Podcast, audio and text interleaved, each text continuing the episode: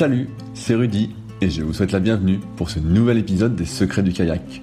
Le but de ce podcast est de vous partager ma passion du kayak de course en ligne et de partir à la rencontre des champions.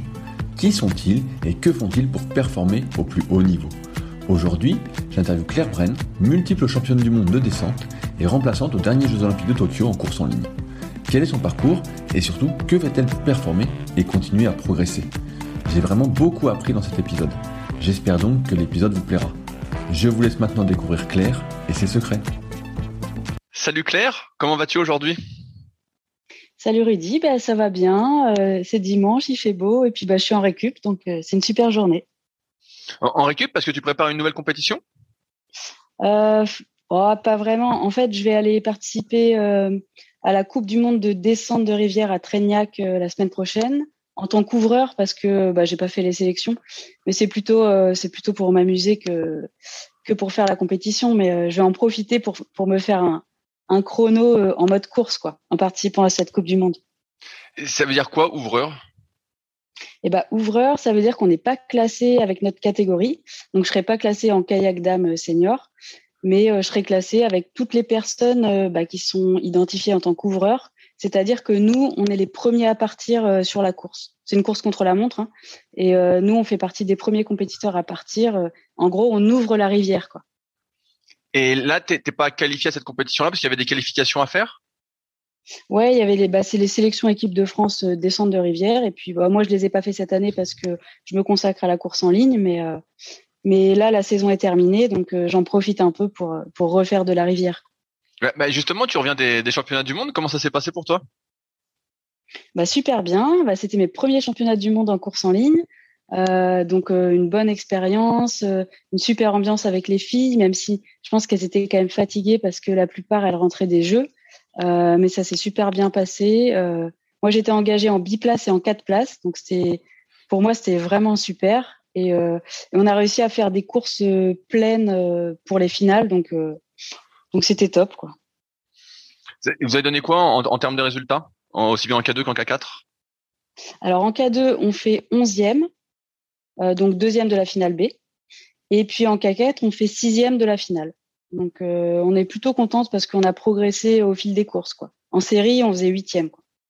Ok, ah ouais, donc donc c'est un peu mieux. Un peu mieux. Ouais. Euh, je voulais revenir un peu sur ton parcours parce qu'effectivement, euh, moi j'avais vu au, au, début que tu faisais euh, surtout de la descente. Euh, par quoi tu as commencé le, kayak? Bah Alors j'étais au club de Chartres, qui est au nord de la région centre. Euh, Là-bas, en fait, on faisait un peu de tout. Euh, j'ai commencé surtout avec euh, la descente et le slalom euh, quand j'étais euh, benjamine. et puis, j'ai commencé à faire un peu de course en ligne quand j'étais cadette. Donc, pas tout de suite. Mais donc, j'ai fait un peu un peu des trois disciplines, quoi. En sachant que le slalom, j'en ai fait quand même beaucoup moins que la descente et la course en ligne. Qu'est-ce qui a fait que tu t'es dirigé plus vers la descente au, début et euh, une bonne partie de ta carrière pour l'instant? Bah, c'est surtout au niveau de mon club euh, parce que euh, les, les, personnes qui nous encadraient nous emmenaient sur les compétitions en descente. Donc bah moi je suivais le mouvement quoi. Et puis puis après ça me plaisait aussi d'être toute seule sur la rivière parce que c'est des courses contre la montre donc on est vraiment tout seul dans notre course et ça ça me plaisait bien aussi. Mais euh, après c'est vraiment le mouvement qui m'a emmené vers la descente et puis les personnes que j'ai rencontrées en fait. Quand, quand tu fais de la, de la descente, tu as aussi plusieurs euh, disciplines dans la descente? Je veux dire, euh, ouais, là, je sais qu'il y, y, y, a le sprint, euh, ouais, il, y a, il y a par équipe, euh, donc je suis un peu perdu sur tout ça. Est-ce que tu peux m'expliquer? En fait, il y a deux formats de course. Il y a le format classique où c'est des courses longues, ça dure entre 10 et 20 minutes, et le format sprint. Alors maintenant, euh, c'est un peu différent d'avant parce que maintenant on a euh, deux manches de qualification et une manche de finale. Et en général, ça dure aux, aux alentours des une minute. Ah ouais. Et donc chaque, ouais, ouais, ouais, c'est c'est court. Hein. Et chaque format de course, euh, bah, au niveau international, elle existe en individuel et aussi par équipe. Et, euh, et donc par équipe, en fait, on est engagé à trois bateaux. On prend le, le départ, euh, les trois bateaux euh, côte côte. Et puis l'objectif, c'est de faire la course ensemble euh, pour arriver le plus vite possible à, à passer la ligne d'arrivée. Ok, mais quand, quand, tu dis que tu fais la course ensemble, le, bas, le bassin, euh, la rivière ou la descente est assez large pour vous passer à trois bateaux? Est-ce qu'on peut prendre comme en course en ligne la, la vague, la vague de quelqu'un, sachant que ça bouge à fond, j'imagine? Ouais, souvent on se suit, hein, on est à la queue leu leu et puis bah, suivant les suivant les bassins, des fois il faut prendre un peu plus de marge parce que si celui qui est devant nous, et bah, il se prend un rouleau, bah, il se fait freiner, donc il y a risque bah, de lui foncer dedans. Donc selon les bassins, il y a, y, a, une stratégie à avoir, ouais. Mais on est plutôt à la queue leu ouais. Euh, au, début, quand on fait euh, surtout de la descente, est-ce qu'on s'entraîne comme en course en ligne quand on est euh, enfant ou jeune adolescent deux fois par semaine? Ouais, je pense que c'est à peu près pareil, mais enfin moi, je pense qu'on fait quand même beaucoup moins de, de muscu que qu'en course en ligne parce que je l'ai vu bah, quand je suis passée à la course en ligne où mes séances de muscu elles étaient parfois plus longues ou si j'en faisais plus dans la semaine quoi. Mais sinon, au niveau de l'entraînement Ouais, moi je pense que c'est pareil. Sauf que nous, quand même, il faut qu'on aille euh, sur les rivières pour pouvoir pratiquer euh, en eau vive, parce que souvent les clubs, euh, bah, c'est de l'eau calme. Hein. Moi, mon club, c'était vraiment une rivière toute calme, hein, donc il fallait, il fallait se déplacer. Quoi. donc ça veut dire que pour s'entraîner en descente, fallait sans arrêt bouger du club, en fait? Bah, en fait, c'est un peu la particularité de la descente, c'est que la, allez, je vais dire peut-être les trois quarts de l'entraînement, ça se fait sur de l'eau calme donc sur euh, on peut sur le même terrain de jeu que la course en ligne en fait. Et puis euh, après on fait des stages ou des week-ends en eau vive pour pouvoir pratiquer. Mais c'est vrai que ça représente pas énormément de, de l'entraînement en fait. C'est pas une grosse part de l'entraînement euh, l'eau vive. Ok, bah, je sais pas si tu avais écouté le, podcast avec Claude Benesi, bah, lui qui vient de la descente.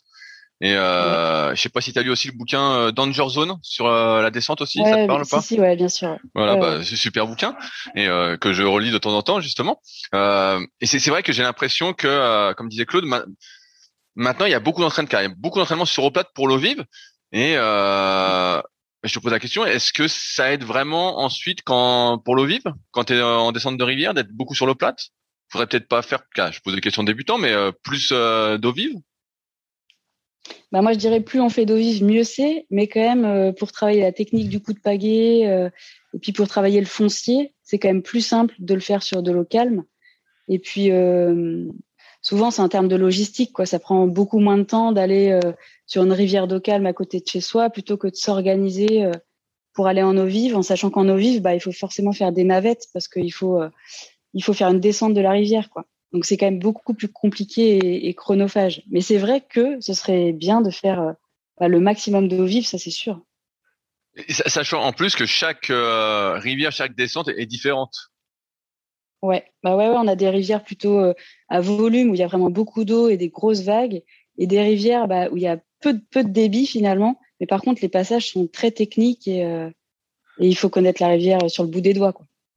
Je, je crois savoir qu'il y a une classification en fonction des rivières? Oui, il y a des classes, euh, classe 1, classe 2, classe 3. Et il y a même euh, bah, le maximum, c'est infranchissable. Donc là, ah. normalement, on n'y va pas. Quoi. Et, comment ça marche ce classement? Qui c'est qui, qui fait ce classement-là? Euh, bah, C'est une cotation des rivières. Je ne sais pas trop qui fait ça.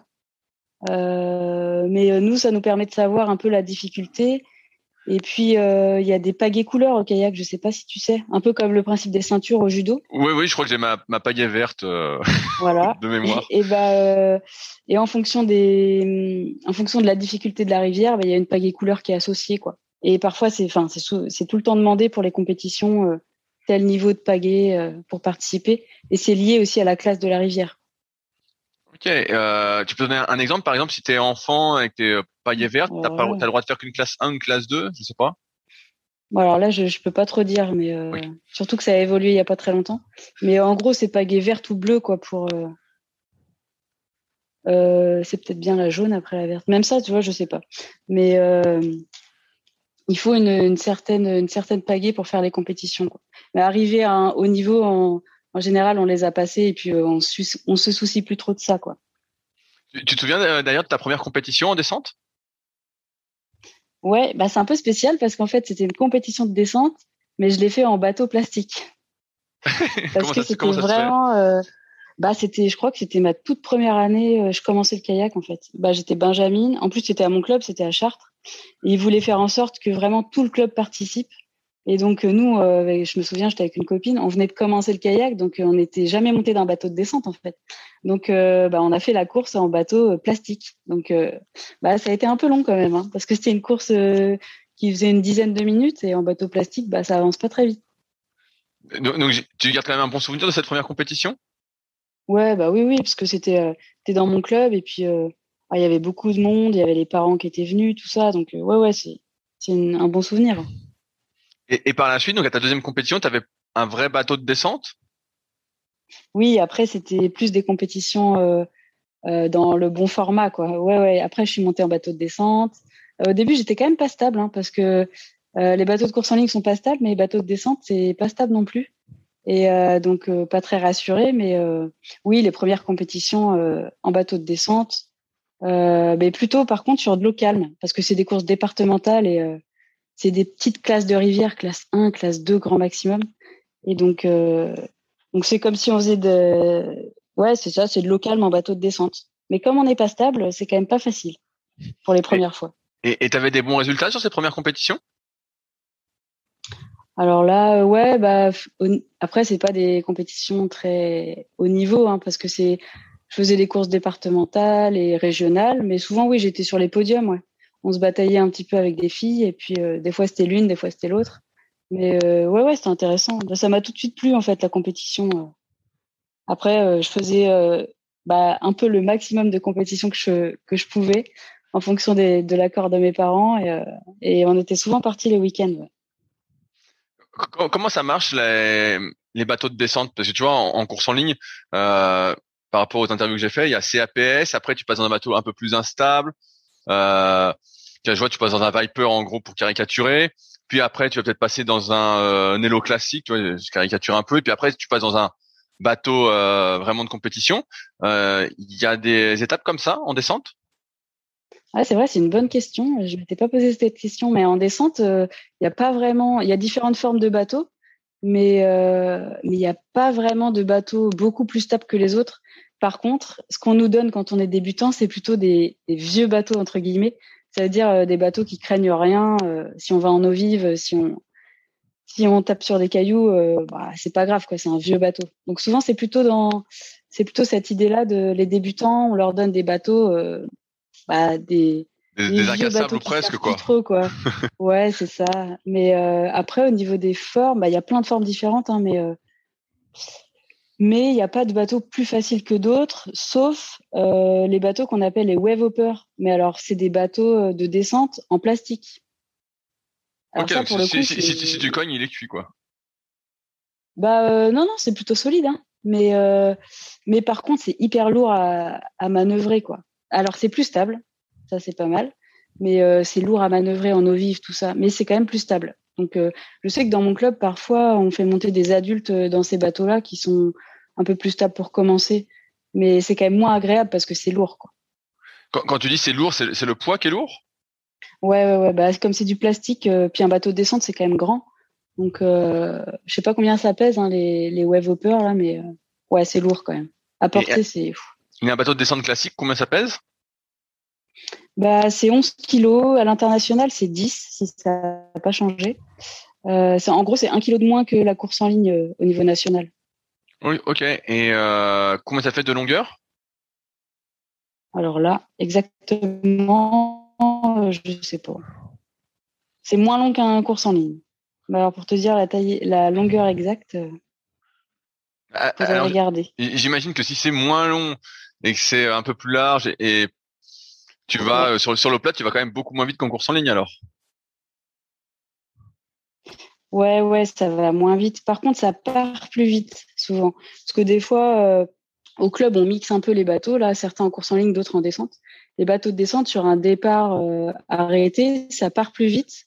Par contre, après, c'est sûr, ça prend moins de vitesse. Hein. La vitesse de pointe, elle est, elle plus faible. Bah, on déplace plus d'eau, hein. c'est plus large, c'est plus large, moins long, donc ouais, ça va moins vite mais c'est un peu plus stable pour moi. J'allais te demander euh, justement, c'est quoi la différence de vitesse, par exemple, sur une euh, sur un EB1 entre les deux, types de bateaux? Mmh. Bah, c'est pas trop. Je dirais un, km heure, mais c'est pas énorme. C'est pas énorme, ouais. C'est pas. Ben non, parce qu'en fait, il y a aussi la différence de poids, parce que là, euh, je suis remontée dans mon bateau de descente et c'est vrai que ça fait quand même un kilo de moins. Donc euh, il y a ça aussi quoi. ils sont un peu plus légers, donc euh, ça peut jouer aussi sur la vitesse quoi. Ah donc tu arrives à sentir le kilo. Ça, équilibre un peu. Tu sens le kilo de différence? Ouais, moi je le sens. Je sais pas si tout le monde le sent, mais euh, que des fois on faisait des entraînements où on mettait du poids dans les bateaux et des fois on mettait seulement 2 kilos, c'est pas hyper lourd, hein, mais on le sentait quand même. Hein. Et tu faisais ça un peu à la manière de mettre un frein euh, en course en ligne? Ouais. Bah, je me souviens qu'en descente, on faisait un peu les deux. Euh, et puis sur la fin de ma carrière, on était plutôt, on était plus pour mettre du poids dans le bateau, euh, pour garder la glisse en fait. Ok. Et tu mettais jusqu'à combien de kilos dans le bateau? Euh, J'ai déjà mis 5 kilos. J'ai dû aller jusqu'à 7. Les garçons, ils allaient jusqu'à 10, il me semble, une fois. Ah ouais, bah t'es hyper. Bon, après, on, le sait, on l'a pas fait souvent. Hein. on l'a pas fait souvent, c'était plutôt entre 2 et 5 kilos. Ah ouais, ah ouais. Bah déjà, si tu mets 5, j'imagine que c'est hyper lourd. 2, je vois. 5, je me dis. Euh, là, ça commence à être pas mal. Tu vas avoir du mal à avancer qu'à avancer.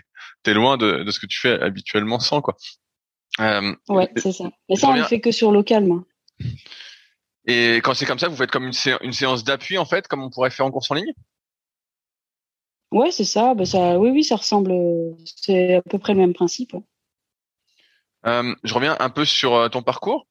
À partir de quel moment tu t'es un, peu distingué par tes performances par rapport aux autres?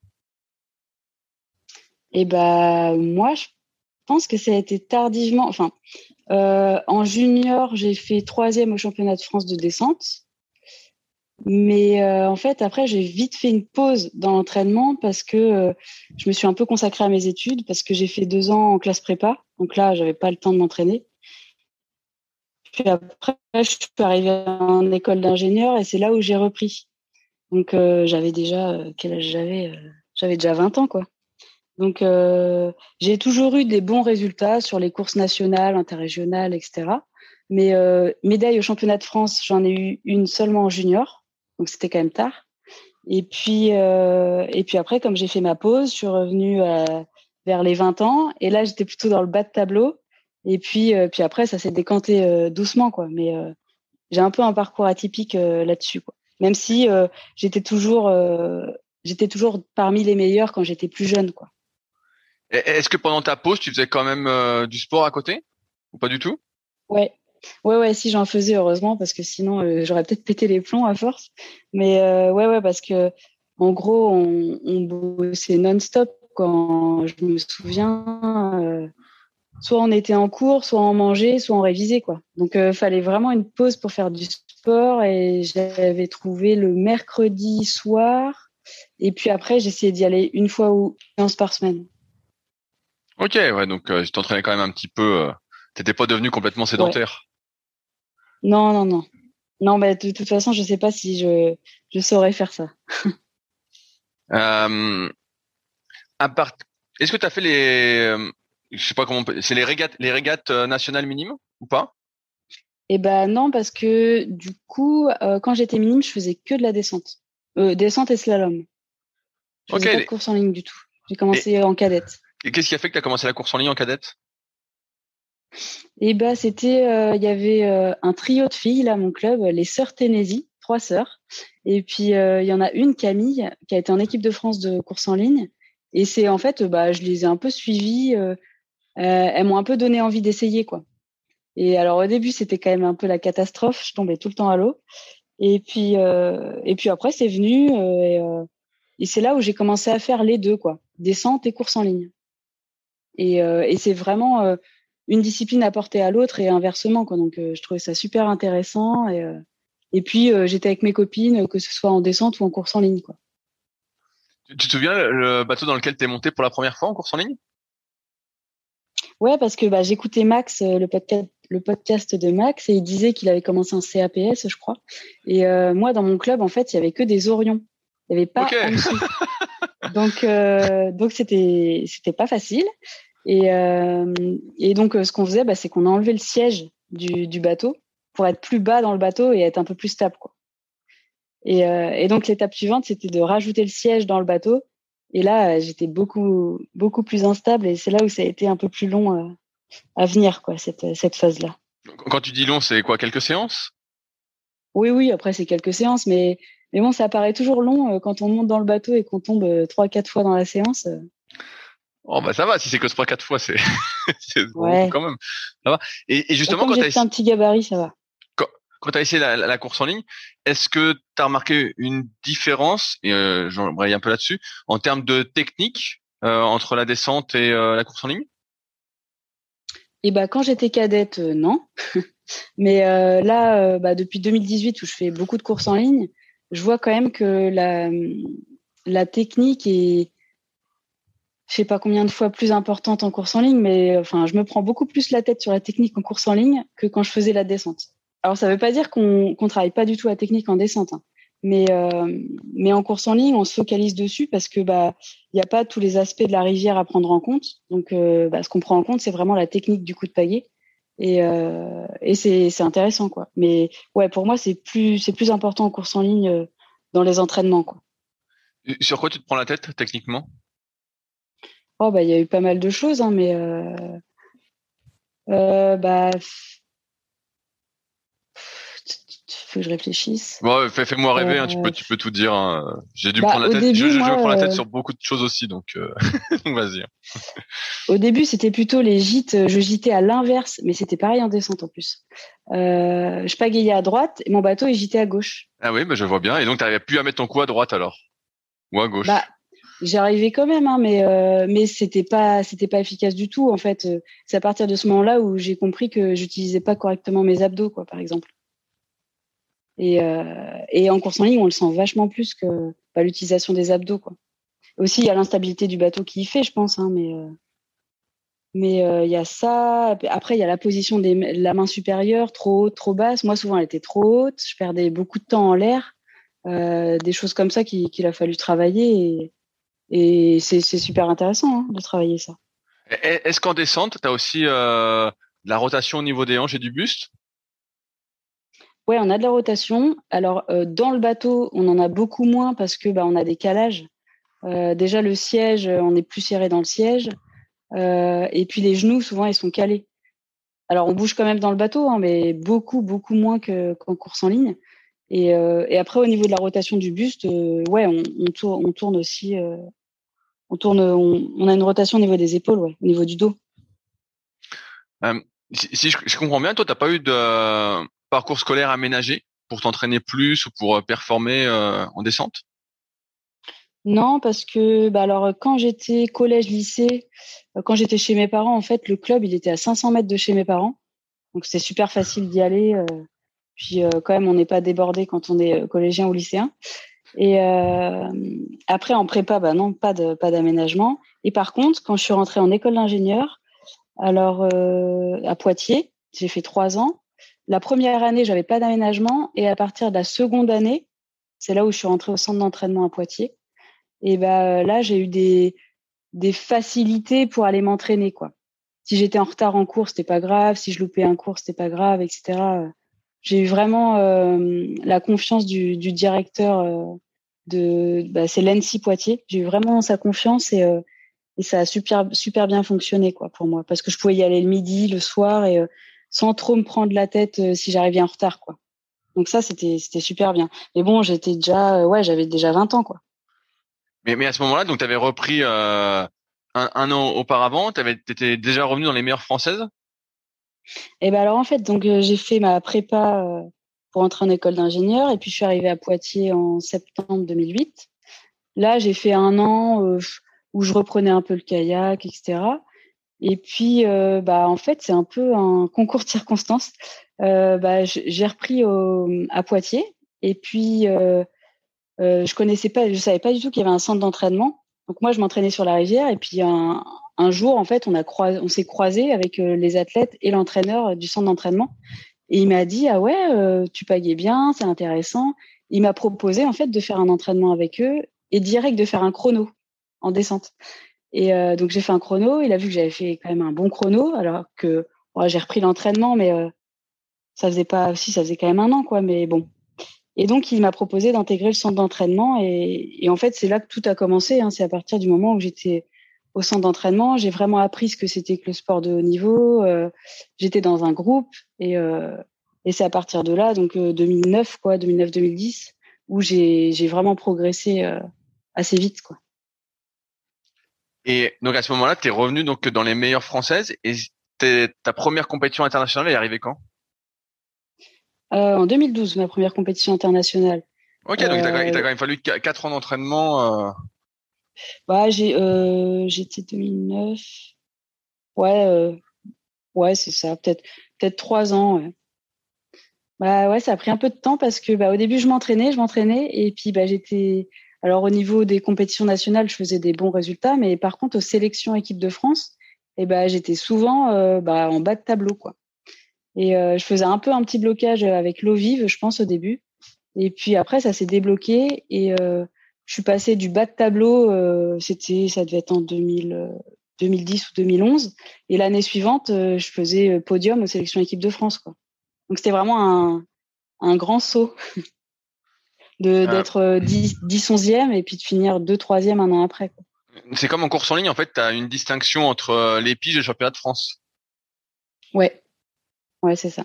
Ok, moi je trouve toujours ça original de, différencier les deux, euh, comme je viens d'autres activités sportives à la base, d'autres sports. Je trouve ça bizarre. Pour moi, si je fais le championnat de cas, habituellement j'étais habitué au fait que si tu finissais, je sais pas, dans les trois premiers championnats de France, ben voilà, tu avais ta place. Et là, en fait, tu peux être champion de France et louper tes piges et euh, t'es foutu en fait. Ouais, c'est ça. Mais euh, je pense que c'est un peu euh, à cause du calendrier parce que nous, les championnats de France, ils se font euh, à l'été, quoi. Ils se font au mois de juillet. Et alors que les sélections, il faut qu'elles se fassent avant. Elles se font en avril, quoi, en gros. Donc les sélections, elles ont lieu avant les championnats de France. Mais mais moi, il y a, y a eu d'ailleurs en 2012, je, je me souviens plus, mais c'est possible d'être de, de finir champion du monde, mais par contre, pas champion de France, quoi. Voir, être au chou au championnat de France, quoi. ouais, ouais, ouais. C'est ça. C'est un peu spécial, ouais. Euh, en termes d'entraînement euh, pour la descente, comme ça c'est sur le plat, est-ce que c'est comme en, course en ligne avec une majorité euh, d'efforts aérobie en EB1 aussi? Ouais, ouais, ouais, c'est majoritairement c'est ça, c'est le même principe en fait. Hein. Là-dessus, moi j'ai pas j'ai pas subi de gros changements quand je suis passée à la course en ligne, si ce n'est qu'on n'utilise pas forcément les mêmes termes. Euh, en descente, on, bah, on dit qu'on va faire de l'aérobie, on dit pas qu'on va faire de l'EB1. EB1, EB2, on l'utilise pas. Enfin, moi, quand je faisais de la descente, on l'utilisait pas. C'est pas les mêmes termes, mais en fait, c'est le même contenu. Hein. Ok. Est-ce que tu disais par exemple capacité aérobie ou puissance aérobie? Voilà, c'est ça. Ouais. mais on pourrait le dire aussi pour la course en ligne. Hein. Oui, oui, mais bien sûr, mais moi j'utilise plus ça justement par rapport aux filières énergétiques que les termes B1 ou B2. Je ouais, bah souvent ça parle plus, quoi. Ouais, ouais, les filières, ça, moi aussi ça me parle plus. Ouais, ouais, je vois, c'est beaucoup plus clair euh, pour moi euh, là-dessus. Euh, c'est quand même. Tout à l'heure, tu parlais des, des deux courses qu'il y avait en descente. Donc il y a classique qui dure 10 à 20 minutes, et de l'autre côté il y a le sprint qui dure une minute. Est-ce que euh, on est obligé de choisir euh, l'un ou l'autre? Parce que en termes d'entraînement, ça me semble être euh, quand même assez différent à la fin. Eh ben, souvent le descendeur il choisit pas, il fait les deux. Et bon, il y a, y, a, y a, des petites exceptions parce qu'il y en a qui, qui sont vraiment meilleurs en sprint et, qui, qui aiment pas du tout la classique, mais mais en général, on fait les deux. Même aux sélections, les deux sont sont mixés. Euh, il y a une journée classique, une journée sprint, ça alterne en fait. Et, euh, donc en général on fait tout. Et, euh, et voilà. Après ça a tendance quand même un peu à se spécialiser depuis quelques années où il y a des championnats du monde sprint tous les ans, alors que la classique c'est tous les deux ans. Ok. Ah c'est original ça, aussi. C'est original ça aussi. Bah c'était l'objectif, je crois j'espère que je dis pas de bêtises, c'était de se rapprocher un peu du slalom euh, en faisant de, des championnats du monde sprint tous les ans pour pouvoir des fois le coupler avec le slalom, euh, comme ça a été fait là cette année, euh, bah, il y a quelques jours, à Bratislava. Et ça mais justement, je comprenais pas. Bratislava, c'était les championnats du monde de, de quoi en fait Je me disais, mais il y a le slalom, il y, a la descente. ouais, j'arrivais pas bien à, à comprendre. Et souvent, c'est bien. Enfin, ça fait des gros événements, donc c'est plutôt sympa. En tout cas, à Pau, euh, c'était c'était vraiment un bel événement, quoi, de regrouper les deux. C'était pas mal, quoi. Comment s'est passée ta première compétition internationale en descente? Hum, Alors la première internationale, ça devait être une Coupe du Monde, je crois, en Bosnie. bah, ouais, j'avais fait ma course, quoi. J'avais pas fait un super résultat, je crois. J'étais hyper stressée parce que c'était les premières courses internationales. Et bon, c'était pas fameux, quoi. Et, et la même année, il y avait le championnat du monde, donc en 2012, qui avait lieu en France, à La Plagne. donc là, c'est pareil, on faisait classique et sprint. Et ça a été vraiment dur pour moi au niveau du stress. J'ai vraiment eu du mal à gérer mon stress. Et euh, j'ai fait mes courses. Euh, arrivé à la finale, euh, la finale du sprint. Alors déjà, je suis la dernière sélectionnée, je crois, ou l'avant-dernière pour la finale. Euh, donc je dois être la première à m'élancer en fait. C'est dans l'ordre inverse. Euh, le favori part en dernier. Et, et là, j'étais super super stressée. Et, et donc j'avais décidé de vraiment tout mettre de côté, de me dire ben là, je fais une descente de rivière comme je sais faire. Il n'y a pas de compète, il n'y a rien. Et j'ai fait vraiment ma, ma course, quoi. Et, et à, la, à, la, fin, bah, je suis championne du monde de sprint. Okay. Sur mes premiers championnats du monde. Oh, putain, énorme Ouais, donc c'était c'était vraiment un truc de fou. Euh, euh, surtout que tout le monde était là, mon entraîneur était là, il pleurait. C'était ouais, c'était vraiment un, c'était vraiment un truc de fou. Est-ce que c'est un objectif pour toi euh, de devenir championne du monde euh, de descente? Bah oui, forcément, quand on rentre en équipe de France, l'objectif c'est vraiment d'être euh, au top sur toutes les compétitions, donc euh, d'être euh, bah, donc d'être au top sur le championnat du monde. Mais euh, mais pendant les championnats du monde, j'étais tellement stressée par l'événement, par ce qu'on va penser de mon résultat, etc., que j'étais pas j'étais j'étais pas dans l'idée je veux faire championne du monde quoi. J'étais plutôt dans l'idée de gérer mon stress. Donc ça, ça a vraiment pas été facile. Est-ce que quand tu deviens champion du monde, tu changes de statut? Est-ce qu'on est sportif de haut niveau en descente, par exemple? Est-ce qu'on a plus d'aide quand on est champion du monde? Bah c'est ça qui est un peu spécial aussi, c'est que pour rentrer en liste ministérielle haut niveau, il faut avoir fait déjà un bon résultat au niveau international. Donc, euh, donc en fait, le moment où je suis championne du monde, euh, ce moment-là, bah, je suis pas sur les listes ministérielles haut niveau. J'y serai euh, l'année suivante. Donc ça, c'est un peu spécial. Et, par contre, après, c'est vrai que quand on dit qu'on est champion du monde, ben, au niveau des, médias locaux, au niveau des partenaires, c'est beaucoup plus facile euh, d'avoir des retombées. quoi. Est-ce que ça t'a ouvert des sponsors, justement? Alors en 2012, euh, pas... pas tant que ça. Alors j'essaie de me souvenir, mais pas tant que ça. Mais je pense que c'est aussi que il faut que l'athlète euh, fasse le premier pas aussi vers les entreprises, etc. C'est pas les entreprises qui vont venir à nous, quoi. Et, et ça, moi, j'en avais pas encore trop conscience. J'étais au début de ma carrière internationale et j'y bon, pensais pas trop. Par contre, c'est au niveau des partenaires institutionnels, la région, le département. Là, quand même, on est plus aidé. Est-ce que parallèlement, tu travailles à temps plein? Alors, en 2012, j'étais non, alors j'ai eu mon diplôme d'ingénieur euh, fin 2011. Et puis euh, j'étais, j'ai pas travaillé tout de suite. J'ai fait un service civique au comité départemental de, de kayak euh, sur le thème de l'environnement. Et euh, en fait, je sais plus combien de temps on travaillait en service civique. Ça doit être 20 heures par semaine, un truc comme ça. Et du coup, ça me permettait de m'entraîner en parallèle et euh, et ça m'a permis de bah, d'avoir du temps pour me préparer quoi. Et puis comme c'est un service civique euh, de me dégager euh, du temps pour les compétitions, etc. Mais ça, ça dure qu'un an. Enfin, c'est même un peu moins, je crois.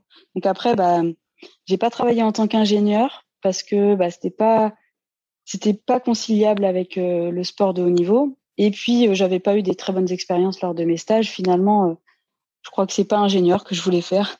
Et donc, et donc en fait, j'ai passé le concours de prof des écoles un peu plus tard, c'était en 2014. Entre-temps, j'ai travaillé par-ci par-là, plutôt chez Decathlon. Et, et voilà, mais en fait, j'ai toujours travaillé tous les ans, quoi, sauf l'année du service civique. Ok, donc tu as fait une totale reconversion qui n'a rien à ouais. voir. Okay, ouais, ouais c'est ça, professeur des écoles euh, en 2014. Parce que ma, ma, question, en fait, c'était quand tu deviens championne du monde et donc après, tu es sur liste ministérielle en, en 2013. Est-ce que tu n'as pas des aides justement pour euh, des aménagements pour pouvoir moins travailler? Ou est-ce que tu as dû travailler justement à temps plein euh, après en tant que professeur des écoles, par exemple? Euh, Non, justement, ouais, en tant que professeur des écoles, ça m'a permis d'obtenir un mi-temps, euh, un mi-temps annualisé. En fait, c'est-à-dire que je travaillais plein temps de septembre jusqu'à février. J'avais ma classe de septembre jusqu'à février. Et après, c'était quelqu'un d'autre qui prenait le relais. Et moi, je, je travaillais plus du tout. Par contre, j'étais payée à mi-temps. Mon mi-temps, il était accepté parce que j'étais sportif de haut niveau, mais j'étais payée à mi-temps. Il a fallu que moi, je fasse des démarches euh, auprès des, bah, des bonnes personnes pour pouvoir ensuite avoir une décharge. Donc, ça veut dire que là, j'étais payée à plein temps et j'étais déchargée à mi-temps. Et là, c'était, c'était top, quoi. Et, et ça, tu as réussi à le faire combien de temps? Parce que j'imagine, tu championne du monde 2012. Et après, j'ai cru voir que tu es redevenu championne du monde en 2017. Donc, il y a cinq années où tu pas été championne du monde, si je dis pas de conneries. Est-ce que euh, tu es resté quand même cinq ans sur liste ministérielle? Pendant ce temps? Euh, Je réfléchis. Ouais, je crois parce que ben, en fait, j'étais pas championne du monde, mais euh, j'ai eu des quatrièmes places, des cinquièmes places. J'étais souvent au pied du podium quoi pendant ces années. Donc, je suis restée en liste. j'étais en liste senior et, et ça me permettait toujours d'avoir ce, ce mi-temps et avec ma décharge que j'ai eue. je crois que j'ai eu pendant depuis 2016, en 2016 j'ai eu ma décharge à mi-temps, où j'étais payé plein temps. Est-ce que justement avec cette décharge à mi-temps, au début du podcast, on parlait euh, de la nécessité de faire peut-être plus d'eau vive pour la descente. Est-ce que justement ça t'a permis de plus te déplacer sur des rivières pour t'entraîner euh, en descente? Ouais, ouais, ouais, pour faire des stages et tout. Euh, bah, à partir du mois de mars, bah là c'était top quoi. J'avais pas de contraintes, donc là c'est vraiment bien. Mais par contre, euh, ce qui était plus difficile, c'était que de avant en fait de septembre à février, bah là j'étais vraiment coincée quoi. Coincée et puis euh, toute la journée à l'école, donc il fallait aller s'entraîner le soir et des fois le midi parce qu'on avait une pause quand même assez grande. Mais euh, c'était vraiment de l'organisation pas à la minute près, mais pas loin quoi. Comment il y a beaucoup de kayakistes qui font une, une coupure l'hiver, du moins quand il fait froid et que les conditions ne sont pas super. Est-ce qu'on fait aussi une coupure en descente l'hiver? Ouais, on fait toujours une petite coupure et bah, le même principe que qu'en course en ligne. Souvent, on va faire des stages de ski de fond. Euh, on en profite quoi. Et, euh, et, ça permet de faire une coupure bateau et ça permet aussi de faire un bon stage d'aérobie. Et en général, on revient, euh, on revient. ça doit être mi-janvier, février. On revient pour faire du, du, volume bateau comme on dit. Et là, on fait vraiment beaucoup de séances en bateau. C'est quoi du, du volume bateau Tu peux préciser? Bah, ça veut dire que euh, c'est la, la, part de kayak euh, dans nos entraînements, elle est plus importante. On fait beaucoup plus de kayak que de muscu, de course à pied. Euh. Ok, oui, j'allais te demander, est-ce qu'il y a beaucoup d'entraînements aussi en, dehors du bateau, en, descente, avec justement la course à pied, la bah muscu, tout ça? Ouais, ouais, bah c'est le même principe qu'en course en ligne en fait. Hein. on a des séances de muscu, on a des séances course à pied ou vélo ou natation selon les préférences. Mais mais, mais c'est ouais, c'est le même principe. C'est le même principe. Mm. Et en termes de volume d'entraînement, c'est à peu près pareil. Alors deux entraînements par jour, euh, quand c'est des bonnes périodes, quoi. Ouais, c'est ça. Après, moi, j'ai jamais été trop euh, euh, une fille qui s'entraînait énormément, qui faisait beaucoup de séances par semaine. Moi, j'étais plutôt, si je dis pas de bêtises, entre 10 et 11 séances par semaine, parce que je travaillais.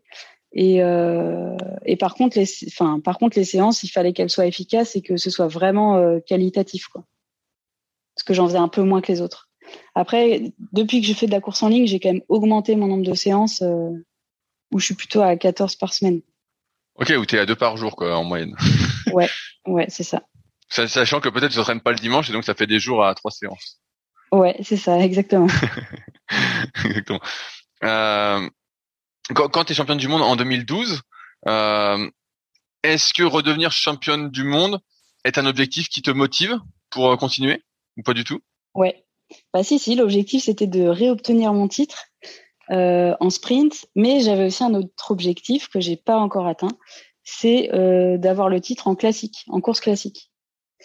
Parce qu'en fait, ce que j'ai pas dit, c'est que moi, ce que je préférais en descente, c'était vraiment la course classique, la course longue. Et j'ai jamais réussi à faire de podium au championnat du monde euh, en ce format de course. En fait, j'ai tout de suite performé en sprint, euh, alors que c'était pas ce que je préférais. Mais euh, mais mais c'est comme ça. Et puis euh, et puis euh, peut-être qu'un jour je serai championne du monde de classique. Et hum, alors je, je pose la question, c'est je vais un peu vite sur le parcours, mais on y reviendra après. Pourquoi tu t'es lancé le défi de la course en ligne alors vu que tu n'avais pas encore atteint ton objectif en descente? Ah, parce qu'à un moment donné, euh, bah déjà, enfin, au niveau du temps, j'ai 33 ans maintenant, donc il fallait que je me lance quand même.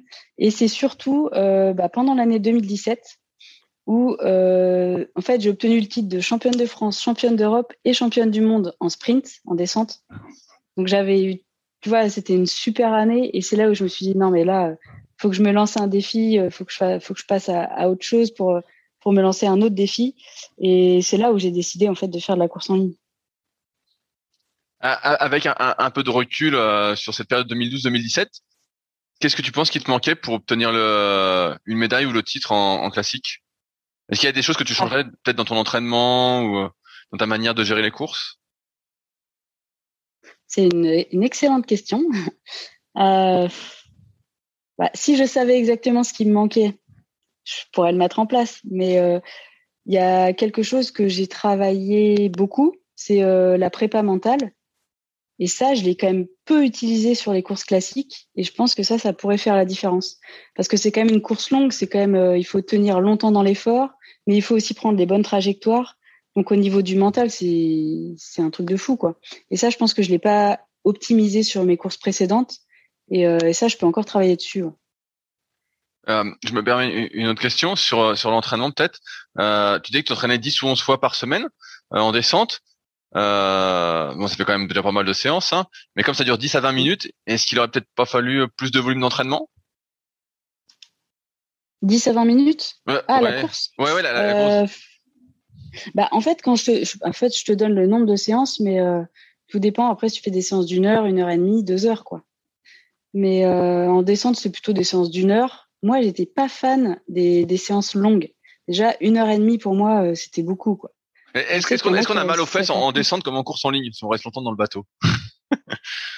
Ouais, À la fin, ouais, souvent c'est c'est un peu des fourmis dans les jambes. Ouais, c'est pas hyper agréable. Mais euh, mais peut-être que j'aurais dû faire plus d'aérobie, mais je pense pas que ça aurait changé grand chose. Je, je pose cette question parce que j'ai vu que tu avais fait des tests justement euh, à, à, Poitiers. Euh, j'ai pas tout retenu par rapport à, ton site. Euh, et justement, est-ce que ces tests ont révélé euh, je vais utiliser le mot déficience, mais c'est pas le bon terme, mais des choses en particulier? Non, pas spécialement. Ce qu'on a, bah, ce qu'on avait pu voir, c'est qu'il y avait une différence vraiment entre mon coup de pagaie à droite et à gauche, et aussi la force développée. Et en fait, ça, ça s'est rééquilibré au fil de l'année. Ça, c'était vraiment en début d'année, ce déséquilibre. Et avec la muscu, avec les séances, tout ça, ça s'est rééquilibré. Euh, donc, on n'a pas trop eu de, choses spécifiques à faire. Et après, euh, on n'a pas encore poussé assez loin les tests, je pense, pour voir euh, pour voir ce qu'il faudrait plus travailler au niveau aérobie. Mais ouais, ce serait intéressant de savoir. Je me posais la question, comme j'ai vu que tu faisais des tests, je me suis dit, est-ce que ça a révélé des choses, peut-être des pistes pour l'entraînement ou autres, qui peuvent expliquer tes points forts ou tes points faibles, justement? Entre, guillemets. Bah, on a fait, bah, ce qui a pu aider, c'est des tests au niveau de la muscu qu'on a fait. On a fait des profils force-vitesse, des choses comme ça, pour savoir s'il fallait mieux que j'axe mes séances sur la force, plutôt sur la vitesse, puis à quelle période de l'année. Et, alors, ça, ça a donné quoi C'est les résultats de ces tests-là? Pour toi? Euh, Eh bah, faut que je me souvienne. Est-ce que tu es plus, euh, as plus besoin de travailler ta vitesse, ton explosivité euh, ou ta force? Et ben, j'avais plutôt un bon profil. Euh, la force, il fallait que je la travaille parce que au niveau de bah, des performances féminines, moi, je suis quand même en dessous des autres au niveau de la muscu. Mais, mais en, même, temps, tu es, un, plus, un plus petit gabarit. Tout à l'heure, tu disais que et c'est vrai que je je sais pas combien tu mesures, mais c'est vrai que tu es moins grande que euh, on va dire la moyenne des kayakistes euh, de course en ligne. Oui, c'est ça. je fais 1m60, donc euh, je suis pas très grande. Et, euh, et, euh, et donc, on se dit, ouais, mais elle est moins lourde, donc elle a besoin de développer moins de force, etc. Mais quand même, euh, il y, a, y a une moyenne, quoi. Et moi, j'étais quand même un peu en dessous de la moyenne de, de ce que poussaient et tiraient les filles françaises. Donc là-dessus, il fallait que je m'améliore. Donc, euh, on a d'abord poussé le curseur sur la force. Et puis, enfin, euh, on a refait un profil force-vitesse. Et là, on a vu qu'il fallait maintenant axer sur la vitesse, quoi. Ok. Donc, il y a, y y des indicateurs il y a un profil, je veux dire, qui a été déterminé euh, de manière précise pour être la meilleure kayakiste, on va dire, en termes de profil force-vitesse euh... bah, C'est une bonne question. Ça, je sais pas trop. Il faudrait que je leur demande. Je... Et donc, ouais, bah, je, note, je vais fouiller aussi euh, ce truc-là. Ça m'intéresse. ça m'intéresse aussi de voir ce qu'il en est. donc, je, je, reviens sur 2000, 2012-2017, cette période-là. La, la, descente, c'est, comme tu dis, c'est un contre-la-montre. mais j'imagine que les séances se font quand même de manière collective. On s'entraîne à plusieurs, notamment sur l'eau plate. Oui. On s'entraîne à plusieurs, bah, ça aide un peu à se surpasser et puis bah, c'est plus sympa de monter sur l'eau à plusieurs.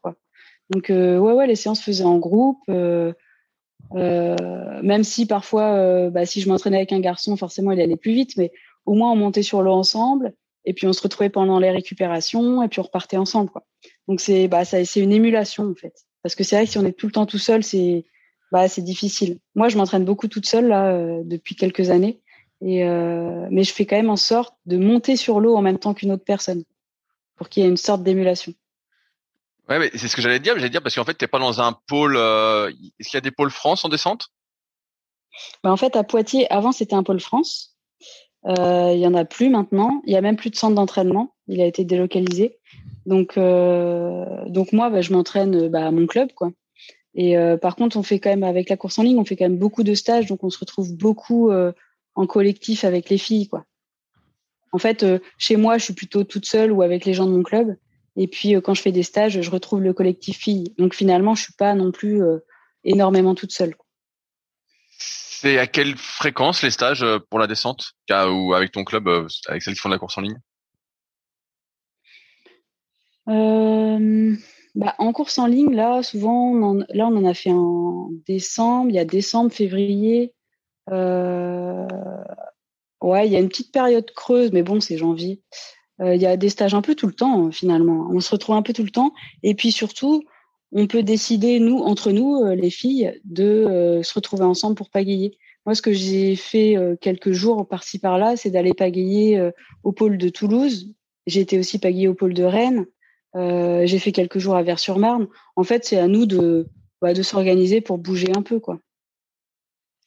Est-ce que quand tu es passé, euh, tu t'es lancé le défi de la, course en ligne et notamment de participer aux, Jeux euh, de 2020 qui ont eu lieu en 2021, est-ce que tu as changé d'entraîneur à ce moment-là?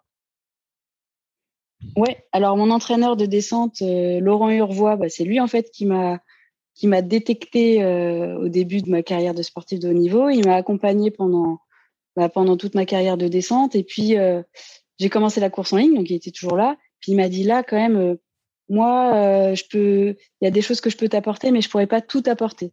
Donc en fait, il m'a présenté euh, Sabine Kleinheinz, anciennement Sabine Ola, dont tu as dû entendre parler. Que j'ai contacté et dont j'attends la réponse. Donc si tu sais euh, lui toucher un petit mot. Ah. oui, je vais le faire. et, et donc en fait, je l'ai rencontré, ça fait deux ans. Je l'ai rencontré sur le marathon de l'Ardèche. On a même fait une séance ensemble et puis elle m'a expliqué deux trois trucs, puis en fait on a décidé de bosser ensemble et ça fait 200, deux ans euh, que je bosse avec Sabine et et elle a un peu révolutionné déjà mon coup de pagaie parce que déjà on est monté sur l'eau. Euh, enfin moi j'étais sur l'eau, elle, était au bord. Elle m'a dit non mais là faut que tu tendes les bras. Donc direct euh, en fait j'ai tendu les bras, j'ai pris vachement plus d'amplitude et puis c'était le début du changement de ma technique de coup de pagaie quoi pour la course en ligne. Comment Sabine intervient euh, avec toi? Est-ce qu'elle est euh, là où tu habites? Alors non, parce qu'elle habite en Ardèche. Moi, je suis à côté de Poitiers. Euh, on a on a un contact plutôt à distance, par téléphone, par visio. et puis parfois, bah, on se voit deux trois jours. Soit moi j'y vais, soit elle vient, ou des fois on se retrouve un peu à mi-distance. Et, et là, on fait vraiment de la technique en, bateau, quoi. Souvent, quand on se voit, c'est ouais, optimisé. Hein. Il y a pas mal de séances et, euh, et on travaille sur l'aspect technique en bateau, mais aussi on discute beaucoup sur l'aspect mental parce que c'est quelque chose qui l'intéresse beaucoup. Euh, et, euh, et, donc on travaille comme ça. Donc c'est à moitié à, distance, à distance et puis euh, on se voit quelques jours et pendant les Open de France où elle vient à chaque fois. C'est la première fois dans le podcast qu'on me parle de Sabine en, en tant qu'entraîneur. Est-ce qu'elle entraîne d'autres athlètes à part toi? Oui, euh, dans la, alors, je, je, pense que je peux donner les noms. Euh, il y a Phénicia en descente. Il y a Étienne Clat aussi en canoë descente. Euh, il me semble qu'elle a aussi accompagné une fille en slalom. Euh, pour la course en ligne, je pense que je suis la seule. Je dirais ouais. Je pense que je suis la seule. Faudra lui demander. je, je, je, te pose cette question parce que j'ai l'impression dans la dans la course en ligne que il y a, de mon point de vue, de ce que je vois extérieurement, il y a un entraîneur pour beaucoup d'athlètes. Et je te posais cette question-là parce que justement là, j'ai l'impression que justement tu as je sais pas si on dit une entraîneur ou un entraîneur, presque exclusivement pour toi, tu vois. Ouais, mais alors moi, je, alors je dirais pas entraîneur, je dirais plutôt coach, euh, coach mental, coach euh, technique entre guillemets, parce qu'en fait, euh, avec Sabine, on a convenu que euh, elle va pas s'occuper de ma planification d'entraînement en fait. Ça, ça, je le vois avec les entraîneurs fédéraux, les entraîneurs comme tu dis qui entraînent plusieurs personnes. C'est des entraîneurs de collectif quoi. Et euh, donc euh, j'ai un peu, il y a plusieurs intervenants dans, dans mon projet. Et Sabine, c'est plutôt coach technique, coach mental. Euh, même si elle a des fois elle a un regard, elle a un retour un peu sur mes séances, me dire bah tu pourrais plutôt faire ça que ça. Mais euh, mais c'est ça l'intéresse un peu moins ça de faire de la planification. Donc je travaille en fait en parallèle avec les entraîneurs euh, fédéraux et Sabine. Et est-ce qu'il y a d'autres personnes dans ton staff? Ouais, en fait, on a, bah, euh, c'est depuis 2017, peut-être un peu avant même. On avait décidé de faire euh, un peu comme un, ouais, un petit collectif, un petit staff, euh, parce que le Krebs de Poitiers est partenaire. Enfin, j'ai une convention avec eux. Donc, dans le staff, bah, il y avait forcément, il y avait mon kiné, il y avait la préparatrice mentale, bah, Sabine ou alors mon ancien coach quand c'était la descente, Laurent. Et puis, j'avais un préparateur physique au Krebs aussi. Alors maintenant, ça a changé. Hein. Euh, et puis, je réfléchis. Et puis voilà, ça faisait un, un ouais, un mini staff et euh, ça c'était, ouais, c'était pas mal euh, parce que j'étais vraiment, c'était vraiment spécifique quoi. Mon suivi était spécifique en préparation physique. C'était vraiment un préparateur physique qui venait du kayak quand même. Il avait déjà fait du kayak. C'était un ancien kayakiste. Mais euh, mais ça, ça a été vraiment optimisé du coup pour bah, pour l'année 2017 là à Pau. J'avais vraiment mon mini staff et, bah, et ça c'était cool quoi. Là, tu, tu l'as plus ce staff-là? Bah euh, non, euh, déjà le préparateur physique, euh, bah il a arrêté. donc je suis avec Audric Foucault, le préparateur physique de la Fédé. Donc c'est pareil, c'est plutôt à distance. Donc non, je l'ai plus trop. Il est un peu éclaté quoi. Mais mon objectif là, justement pour la saison qui arrive, c'est de me reformer un staff. Donc j'ai déjà repéré un préparateur physique que je connais, de rester avec Sabine aussi, euh, mon kiné, c'est toujours le même. En fait, c'était le kiné du pôle France de Poitiers. Donc, euh, regrouper un petit peu ce staff, ce serait qu'ils aient des échanges entre eux, ce serait pas mal pour la suite. Parce que c'est vrai que là, cette année, c'était un peu éclaté. Bah, en fait, depuis le Covid, euh, tout s'est un peu éclaté. Quoi. Tu, parles pas d'alimentation? Est-ce que tu as quelqu'un qui te suit sur ce sujet-là ou tu gères toute seule et plutôt bien? Eh ben, je gère plutôt toute seule. J'ai vu une nutritionniste ou diététicienne, je sais même pas la différence.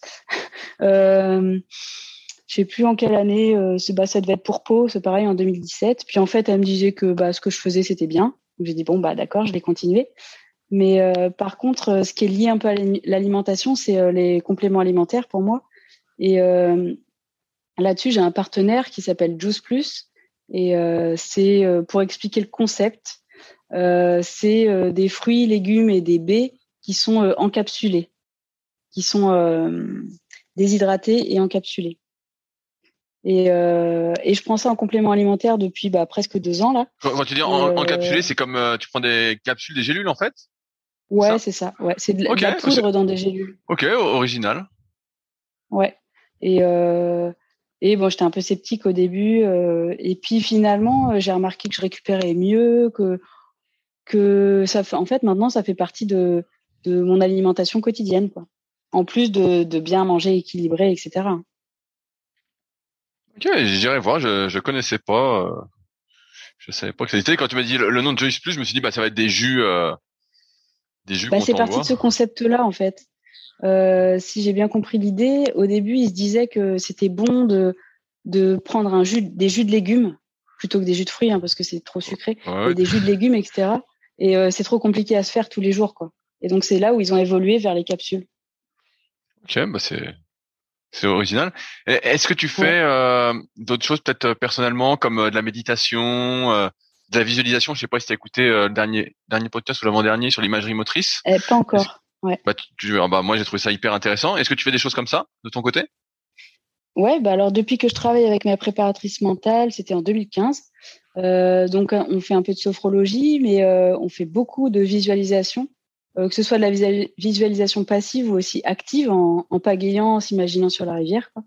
Et, et ça, ça m'a apporté beaucoup, bah, surtout pour Paul en 2017, ça m'a apporté beaucoup. donc je continue à travailler avec elle.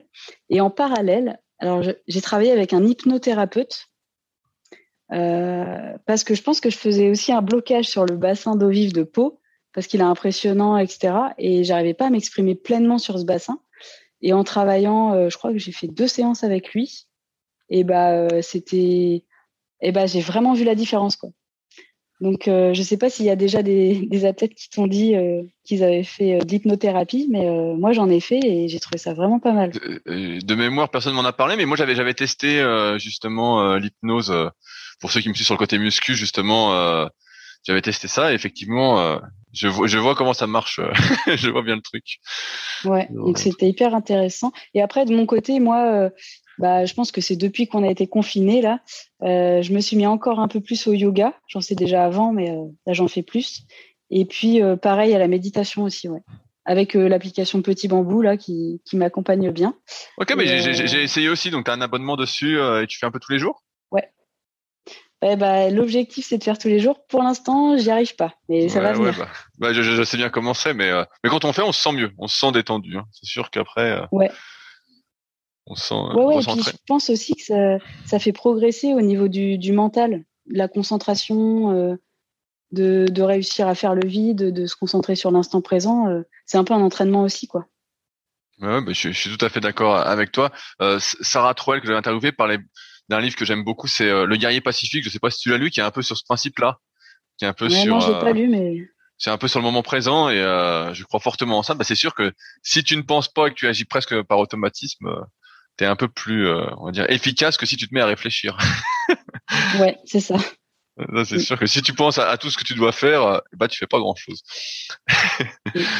euh, comment ça se passe en 2017 quand tu choisis de commencer la, course en ligne, euh, de recommencer la course en ligne? Est-ce que déjà durant cette période euh, où tu avais commencé la course en ligne en, en, en cadette, est-ce que tu avais continué parallèlement à faire un peu de course en ligne, à monter dans des bateaux euh... Ouais, bah en fait j'ai jamais arrêté. J'ai toujours fait de la course en ligne en parallèle de, de la descente parce que c'est plus sympa des fois quand il faut faire euh, des kilomètres sur l'eau, euh, ça passe un peu plus vite en course en ligne. Euh, on peut travailler aussi d'autres choses en course en ligne, rien que la stabilité, c'est intéressant. Et, euh, et donc j'en ai toujours fait, j'ai jamais arrêté. Et puis pour mon passage à la course en ligne, j'y suis allée quand même progressivement. En 2018, euh, je faisais les deux en fait, je faisais descente et course en ligne. Et, euh, et donc euh, j'ai réussi à aller au championnat du monde de descente encore une fois. Mais euh, pour l'instant, j'étais en train de progresser tout doucement en course en ligne, quoi. Donc ça m'a permis d'y aller progressivement. Est-ce que en, en 2017 qu'à 2018 pour la saison, t'es monté directement comme tu faisais parallèlement un peu les deux, directement en bateau euh, de compétition, t'étais directement dans ton Plastex? Euh, bah, j'ai pas commencé en Plastex, j'ai commencé en Elo euh, parce que c'était la mode. Et puis surtout, euh, j'ai essayé un Cinco et euh, ils sont quand même gros les avants de Cinco et, euh, et je trouvais ça intéressant parce que j'étais stable. Et puis par rapport, si je passais sur un bateau beaucoup plus étroit, la différence visuelle déjà avec la descente, elle était moins importante, je trouvais, en passant dans un Cinco. Alors c'est un peu bizarre, hein, mais je, je, vois ce que, je, je, vois ce que, je vois ce que tu veux dire. Quand c'est tout fin, on se dit, oulala. Euh, c'est, ouais, c'est ça. Ouais, ouais. Et euh, donc j'ai évolué progressivement parce que le Cinco, euh, après, je le trouvais trop gros. Et on m'a proposé d'essayer Plastex. Et puis, bah, je suis bien dedans. Donc, c'est, c'est quoi ton Plastex voilà, c'est, un bullet? Ouais, Bullet 2020. Est-ce qu'en 2018, tu fais des résultats en course en ligne? Du moins au championnat de France ou euh, aux, sélections, aux sélections France, équipe euh, de France? Ouais, Non, pas tellement. Bah, en fait, je, fais, je, suis, je suis toujours assez loin des premières. Enfin, je suis, très loin, même sur le 500 mètres, je me prenais, je sais plus combien par Manon, euh, plus de 7 secondes, je crois. Euh, donc, je prenais cher euh, au début. Et puis, bah, au fil des années, je me rapprochais de plus en plus. Donc, bah, donc c'était cool parce que je voyais ma progression quand même. Mais bon, après, j'étais pas dans les dernières, j'étais déjà dans le tas, quoi. J'avais déjà un bon niveau forcément, mais mais il fallait beaucoup bosser. Je sentais qu'il fallait beaucoup bosser pour progresser, quoi. Est-ce que justement, tu parles de Manon, je me souviens dans, l'épisode 2, euh, qui elle, bah, justement, a fait descente, euh, course en ligne. Euh, il a été beaucoup course en ligne, peut-être. Il a refait euh, la descente peut-être prochainement, de ce que j'ai bien compris. Est-ce que toi, justement, ça t'a montré un peu la voie, comme quoi c'était possible? Ou tu pensais bah pas du tout? Oui, carrément. Si, si, bah, quand on se dit que quelqu'un l'a déjà fait, on se dit que c'est possible, en général. Donc, après, Manon, je pense que ça a dû être moins facile pour elle parce que elle a peut-être été moins euh, c'était peut-être plus nouveau pour les filles qui étaient déjà présentes en course en ligne de voir, euh, il y a une fille de la descente qui arrive, euh, elle va aussi vite que nous, voire plus vite que nous. Enfin, je pense que ça les a un peu déstabilisées les filles, et, donc ça a été, je pense, plus dur pour Manon que pour moi. Moi, j'étais quand même bien acceptée. c'est, enfin, c'est, il y a eu déjà l'exemple de Manon, quoi. Donc, donc pour moi, c'était plutôt bien. Quand tu te mets à la course en ligne, là, tu me parlais du 500. Euh, est-ce que toi, tu voulais tout de suite faire du 500 euh, ou je dis pas du 100, mais du 500 Tu te voyais peut-être pas sur le 5000, qui était plus peut-être l'épreuve euh, qui ressemble plus euh, au classique en termes de, durée? Ouais, non, moi j'étais plutôt sur 500 et 200 mètres. Hein. Le 5000, euh, je le laissais de côté, bah aussi parce qu'au niveau international, c'est pas la même chose. moi, je voulais vraiment faire 500-200. Enfin, je me suis pas posé la question là-dessus. Est-ce qu'en 2019, tu continues la descente parallèlement à la course en ligne? Non, 2019, pas de descente. Ah, donc exclusivement course en ligne alors pratique le cas. Ouais, ouais, ouais, ouais. Et là, bah justement, tu as, un bon, as un bon en termes de progrès? Euh, moi, j'ai pas ressenti vraiment de bon en termes de progrès. Par contre, quand je me revois pagayer, si je regarde des vidéos, je me dis ah ouais, quand même, euh, bah ma technique, elle a quand même bien évolué. Mais euh, mais au niveau euh, progrès, au niveau chrono, c'est plutôt euh, des, des, des mini marches de gravi plutôt que des, des bons quoi. Enfin, c'est ce que je ressens. Quand tu dis ça, c'est par exemple, tu as gagné, je sais pas, une, je caricature, mais une ou deux secondes chaque année sur le 500 ah, déjà, c'est pas mal, une ou deux secondes chaque année. euh, ouais, mais ça, c'est difficile à dire parce que. T'es à 7 secondes, parce que tu m'as dit 7 secondes, donc je me dis si tu as gagné euh, 4 ou 5 secondes en, en 4 ans. Ouais, je me suis rapproché. Oui, oui, bah, c'est à peu près ça, ouais. C'est à peu près ça. Mais après, c'est difficile à dire avec les bassins au niveau des chronos, en fonction du, du vent, de dos, de face, etc. Ça, j'ai appris en faisant de la course en ligne que euh, on avait beau faire du 500 mètres, euh, on peut pas avoir un chrono sur 500 mètres euh, de référence parce qu'en fait, ça change tout le temps, quoi. Sauf si tu fais un test chez toi sur eau très plate, sans vent et sans rien. Ouais, c'est ça. Ouais, le même niveau d'eau, tout ça, mais c'est quand même dur de c'est quand même dur ouais, de, de, de pouvoir s'y référer tout le temps et d'être sûr qu'il n'y ait pas eu un autre paramètre qui soit rentré en jeu. Ouais, ouais, bah, je, vois bien ce que tu veux dire aussi euh, sur le sujet. Euh, tu disais que ton coup de pagaie a pas mal évolué. Euh, tout à l'heure, tu disais que tu avais la main trop haute au début. Est-ce que tu as changé aussi euh, ta pagaie par rapport à la descente? Ouais, ouais, ouais, c'est quand même des pagaies. Bah, les pales sont plus grosses et les manches plus longs. C'est des plus longs pagaies. Euh, il y a au moins 10 cm. Moi, j'ai même 11, euh, entre 11 et 12 cm de plus euh, en, course en ligne. C'est-à-dire que ta pagaille est en combien là? En, Je suis quasiment en 2,14. Ah ouais, bah c'est, ça me paraît, ça me paraît, ça me semble long par rapport à ton gabarit? Ouais, bah on avait justement, on avait une réflexion là-dessus avec Sabine et on avait fait des tests et on s'est dit bah pourquoi pas. Et euh, bah, j'ai une pagaie en 2,13, hein, bon c'est quand même grand. J'ai 2,13 de 14, mais euh, mais on était parti là-dessus et puis euh, si ça tient la course, c'est que ça va quoi. Et t'es en quelle taille de, de pale? Eh ben alors j'ai commencé, enfin j'ai commencé avec la M minus comme les, les filles ont. En, en gamma ou gamma Rio? En gamma ouais, gamma Rio. Gamma Rio M minus. Euh, au début, j'avais essayé la bêta. Bon, je suis repassée sur la gamma, euh, gamma Rio M minus. Puis après, je suis passée une taille en dessous, la SX plus. Et puis là, je suis revenue à la M minus. Donc euh, j'ai un peu oscillé, quoi. Bah, J'imagine tu as fait des tests aussi et finalement tu es plus rapide avec ta M minus en, en 2.13 ou 2.14 Ouais, il n'y avait pas de, il y avait pas de grosse grosse différence. Je sais plus ce qu'on avait fait. On avait fait une séance de vitesse, je crois, et et j'allais même plus vite, ouais, avec la pale qui était plus grosse. Ok, donc tu te sens mieux, tu te sens mieux quand tu mets plus d'appui alors. Ouais. Bah, et puis l'objectif c'était de progresser en muscu et que ça me permette aussi d'utiliser cette pale. Quoi. et euh, en, termes de manches, tu as un manche. Euh, maintenant, il y a, plein de manches différents. Ils sont plus ou moins rigides. Ou euh, est-ce que tu as le plus rigide ou tu as un manche un peu plus souple?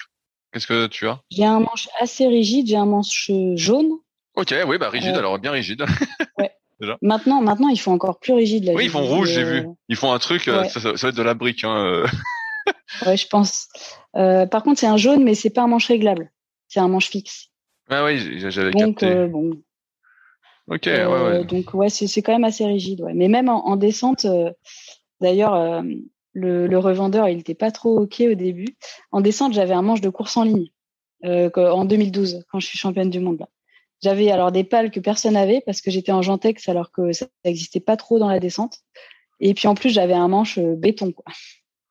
Et, donc, tu étais en 2-1 ou 2-2 en descente? T'étais en 2-1 ou 2-2 Ouais, ouais c'est ça. Et en, 2 -2. Et t'avais quoi comme paillet Parce que tu dis que t'étais en, en Gentex ou t'es toujours en Gentex. C'était quoi comme euh, paillet ouais, Gamma Rio? Gamma, euh, c'était alors c'était pas Rio au début, je crois. C'était Gamma euh, tout court, ouais, en taille S. En taille S. Ok, donc t'as deux tailles d'écart alors, finalement. Euh, ouais. alors, ouais, ça dépend quand parce que maintenant il y a la S+, SX+, et M-. minus. Ah, ok. C'est une taille intermédiaire. ouais, ouais, il y a des tailles dans tous les sens. Hier, j'ai regardé aussi les paillets, puis j'ai vu en Gamma Rio, maintenant il y a tu passes de 800, il y a 790, il y a 780, il y a 770. Euh, je dis, oh là là, ça devient compliqué. Bah, euh. il, y en a... pour tout le monde. Après, c'est vrai qu'il faut choisir un peu euh, ce que ce qu'on préfère. Quoi. Ah, à, partir de quand tu rentres en équipe de France de course en ligne? Eh bah, si je dis pas de bêtises, c'était en 2019. Parce que j'ai fait les alors c'était ma première expérience euh, en monoplace toute seule. J'ai fait les Jeux européens euh, qui avaient lieu à Minsk en juin 2019 en 1500 mètres. Et ça s'est passé, ça s'est passé comment pour toi? Eh ben, ça s'est plutôt bien passé. Euh, bah, j'ai pas été en finale, hein, j'avais pas le niveau, mais euh, j'ai fait plutôt des bonnes courses. Et moi, dans ma tête, déjà, je me disais, bah là, je vais faire dernière, je vais être loin derrière les autres et tout. Et en fait, au final, j'étais dans le tas euh, des, athlètes, donc c'était c'était plutôt une bonne première expérience. Et pour euh, faire ces Jeux euh, méditerranéens, tu fait quoi pour te qualifier? Tu avais réussi tes sélections équipe de France? Ouais, c'était bah oui oui c'était des sélections équipe de France. Alors combien, je sais plus combien j'avais fait. J'ai fait beaucoup de cinquième place, alors j'avais dû faire cinquième. Et aux Jeux européens, la France avait la France avait beaucoup de avait eu beaucoup de quotas en fait. Donc ils avaient décidé d'ouvrir à, à, plus d'athlètes que prévu. Et euh, j'ai plus ou moins été repêchée pour pour cette compétition quoi. Et, euh, et sinon moi j'ai commencé, alors c'est un peu pareil, c'est un peu atypique. J'ai commencé plutôt avec des en faisant des kayaks 4 places euh, avec des moins de 23 ans, avec des plus jeunes. Ok. Mais sur des championnats seniors, enfin sur des coupes du monde. Ah oui, c'est original ça parce que finalement en fait j'étais jeune dans, dans la dans la discipline quoi au final c'était pas c'était pas dénué de sens hein. et puis euh, moi j'avais déjà la de l'expérience au niveau international en descente euh, que j'ai peut-être pu aussi apporter euh, aux plus jeunes quand on avait moins et elles elles m'ont apporté leur expérience plutôt course en ligne donc euh, c'était c'était plutôt bien ouais. Est-ce que à ce moment-là l'objectif des jeux euh, se rapproche pour toi? Ouais, en fait, bah moi, il était là dès que dès 2018 où j'ai décidé de, de, de passer à la course en ligne. Alors je sais que je savais dans ma tête que c'était vraiment un défi, hein, que ça allait être chaud de progresser autant en si peu de temps. Et d'ailleurs, euh, j'avais rencontré Babac à Poitiers et il m'avait dit non mais moi, il m'a fallu plus de temps que ça pour pour vraiment performer quoi. Et, je pense qu'il a raison, hein, ça prend du temps. Et, euh, et cette année, bah, j'étais remplaçante euh, pour les Jeux de Tokyo, donc euh, j'étais pas loin. J'étais plutôt contente de, de mes progrès, quoi. Mais il faut pas oublier que les autres filles, elles progressent aussi, et, euh, et tout le monde, tout le monde progresse. Donc il faut réussir à progresser plus vite que les autres.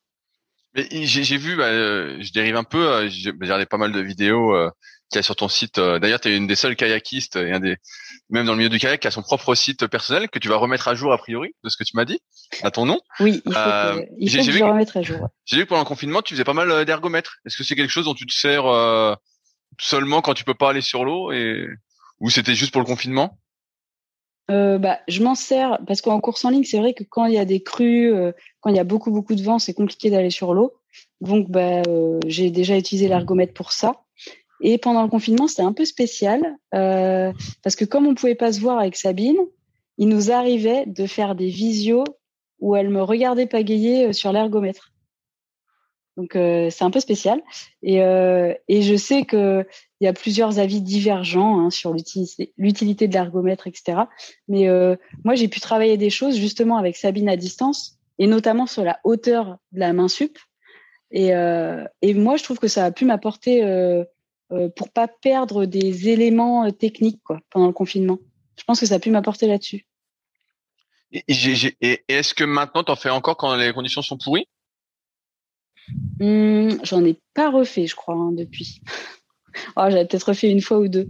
Mais, euh, mais là, je pense que au lieu de faire de l'ergomètre, j'irai faire du bateau de descente. j'irai à, à si vraiment le temps est vraiment pourri. Hein. J'ai vu que tu avais euh, un kayak pro euh, Speedstroke. Pourquoi tu as acheté ce modèle-là? Ou peut-être qu'on te l'a prêté eh ben, En fait, c'est non, c'est celui de mon club c'est mon club qui me l'avait prêté. Ok. Euh, alors, je sais pas pourquoi ils ont acheté celui-là. Bon, finalement, moi, je le trouvais pas mal. Euh, il y a un peu de, de manutention à faire dessus parce qu'il faut changer les cordes, les élastiques, etc. quand même au bout d'un certain temps. Mais euh, moi, ça, ça me convenait bien. Ouais, ouais bah, je, je, crois de, mémoire que c'est celui qui est un peu moins cher que la version compacte que beaucoup ont et que j'ai aussi le, le kayak pro. Et euh, la résistance mm. est un peu plus douce que le Dan Sprint. Hein. Si jamais euh, j'ai un Dan Sprint aussi et j'en ai fait, et je sens que c'est moins doux. je sens que la ah ouais, parce que déjà, euh, déjà le, je trouve l'ergomètre, je trouve que c'est dur physiquement. Euh, donc si la résistance, ouais, faut pouvoir bien gérer avec la résistance, quoi. Parce que moi, je trouve ça dur. Ouais, ouais, mais c'est, mais c'est déjà pas. Moi, j'en ai fait, j'en ai fait beaucoup, beaucoup. Donc, je vois un peu les. J'aime bien tester tous les ergos j'en ai testé pas mal. Et le Dan Sprint, comme disait Max justement dans le podcast, il disait qu'il sentait au niveau des épaules et c'est vrai que euh, si t'en fais un peu trop souvent, tu sens que la résistance est quand même, euh, c'est pas la même résistance que sur le kayak pro qui, euh, je trouve, est, plus fluide. Est plus fluide. Ouais. Bah, j'en ai pas essayé beaucoup moi, donc euh, kayak pro ça me va bien. Ah ouais, bah, c'est plutôt bien. Est-ce que le fait d'être remplaçante et cinquième pour ces jeux, euh, c'était frustrant pour toi C'était quand même malgré tout une certaine réussite, étant donné que, comme tu l'as dit, tu es assez récente dans euh, la course en ligne? Bah, Un peu des deux. C'était un peu frustrant parce qu'on est au...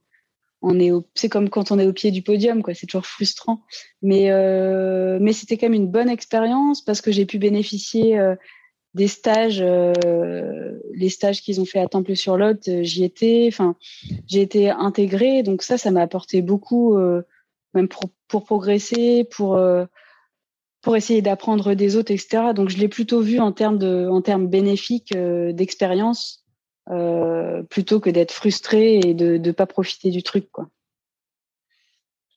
Est-ce que là, justement, avec ces stages course en ligne, tu as encore passé un cap en termes de technique, peut-être, pas comment on peut dire, pas de conditions physiques, mais de, de qualité physique? Ouais, ouais, bah c'est sûr que en stage, euh, bah, l'avantage c'est que on fait que ça. C'est quand même un avantage. Euh, au niveau de la récup, on peut bien récupérer. Enfin, pour moi, parce que quand je travaille, je fais pas forcément des siestes euh, tous les jours, et alors qu'en stage, je peux le faire. Donc, ça m'a permis de, de progresser plus, d'aller chercher plus loin dans les entraînements. Et puis, il y a aussi l'aspect équipage en course en ligne. J'ai pu faire beaucoup d'équipage du K2, du K4. On a même fait du K4 euh, avec les garçons, faire des K4 mixtes. Et, euh, et ça, je pense que ça m'a bien apporté de, de pagayer avec d'autres. Justement, j'allais te, poser la question de, de l'équipage. Tu sens que ça t'aide beaucoup dans, ça t'a pas mal aidé justement dans la technique, dans le relâche, dans le relâchement. C'est déjà stable, mais. Euh... bah, ça m'aide dans le dynamisme, je pense plutôt, parce que euh, quand je suis en monoplace et que je suis, j'en peux plus euh, au niveau, enfin, sur le 500 mètres, ma vitesse elle s'écroule vraiment et là je sais pas quoi faire quoi. Y a, j'ai encore quelque chose à trouver là-dessus. Alors qu'en équipage les vitesses sont plus hautes et, euh, et j'arrive vraiment à, je sais, pas comment ça se fait, mais je pense que j'arrive à m'investir beaucoup plus en équipage que euh, en monoplace pour l'instant. Et, et c'est vraiment super intéressant les, les sensations de vitesse. c'est ouais ouais c'est pour moi ça m'apporte beaucoup de faire de l'équipage. Tu, tu, parlais du fait que tu euh, décélères sur ton 500. Ça veut dire que tu as analysé ton 500, voir comment tu faisais ta course. Comment comment comment se fait ta course? En fait, tu as un plateau et après tu fais que chuter. Euh, ouais, c'est à peu près ça. ouais, ouais, c'est ça. Et euh, alors qu'en équipage, ça fait pas ça, quoi. Donc, euh, j'ai encore des choses à trouver euh, pour pour pas m'effondrer euh, sur sur le monoplace en 500 mètres. Et ça peut aussi être euh, lié euh, à l'efficience du coup de pagaie. Hein. Peut-être que je m'épuise avec mon coup de pagaie, il y a peut-être un petit truc à changer. Et, euh, et c'est vrai qu'en équipage, j'arrive à mettre beaucoup plus de dynamisme qu'en monoplace. Et c'est peut-être ça qu'il va falloir que j'aille chercher. Ok. Et est-ce que tu as, est-ce que vous avez analysé les courses, a comment se passaient les courses des filles qui sont sur le devant de la scène, pour voir si ça faisait pareil, si elles décéléraient à fond ou, ou pas? Bah moi, moi, je l'ai pas analysé, j'ai pas cette info mais euh, ça m'étonnerait. ça m'étonnerait que, que, que, ça décélère euh, comme ça, quoi. Parce qu'au contraire, moi, j'ai l'impression quand je suis sur l'eau que celles qui sont à côté, elles arrivent à en remettre, quoi. Je sais pas si elles vont plus vite, ça m'étonnerait, mais euh, qu'elles réussissent à garder leur vitesse jusqu'à la fin, euh, c'est pas impossible. Ouais, ouais, ouais, De ce que je comprends, entretenir sa vitesse, c'est aussi une question de technique, de ce qu'on m'a dit en tout cas. ouais. Donc, tu vois. quelle est la suite euh, pour toi euh, aujourd'hui? Eh bah, euh, c'est un peu, bah là, je vais faire une pause après, bah, après la Coupe du Monde de Trégnac là, et puis je vais me poser des bonnes questions. Et puis, bah, j'aimerais bien continuer la course en ligne pour continuer à progresser en monoplace, mais aussi en équipage avec les filles. Et puis, euh, j'aimerais, je ne sais pas si ce sera possible au niveau du calendrier, j'aimerais participer au championnat du monde de, descente qui auront lieu à Trégnac l'année prochaine, 2022, en parallèle. Pour euh, enfin euh, accomplir euh, cet objectif de la classique. Ce serait l'objectif, ouais. donc après, là, c'est en train de se caler tout ça. Donc, je ne sais pas ce qui sera possible ou pas. Donc, il faut, il faut qu'on en discute, je pense, avec la fédération. Ok. Donc tu te vois potentiellement faire les Jeux de Paris? Ouais, ce serait bien pour euh, pour terminer ma carrière parce que je j'aurai 35 ans, je serai dans l'année des 36. Je suis de fin d'année, donc ça va, j'aurai que 35 ans. mais euh, mais ouais, je pense que ça peut faire un, une belle fin de carrière euh, d'aller aux Jeux Olympiques de Paris.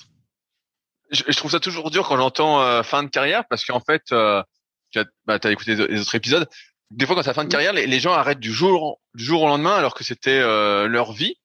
Euh, donc pour certains, bah, parce qu'ils en ont marre, euh, ils ont un trop plein peut-être. Mais toi qui es, qui dedans, de ce que j'entends, tu aimes pas hein, que ce soit en descente, en course en ligne. Quand tu dis fin de carrière, ça signifie quoi pour toi en fait? Ah, ça veut dire que je mettrai pas autant d'énergie dans les entraînements, mais c'est vrai que j'arrêterai pas pour autant. Mais euh, je mettrai pas autant d'énergie en entraînement, stage, bah, j'irai plus faire de compétitions internationales, je passerai plus de temps avec ma famille. Euh, c'est plutôt dans, dans cet ordre d'idée-là, parce que étant donné que je travaille déjà, ça va pas non plus euh, changer euh, énormément mon quotidien, quoi.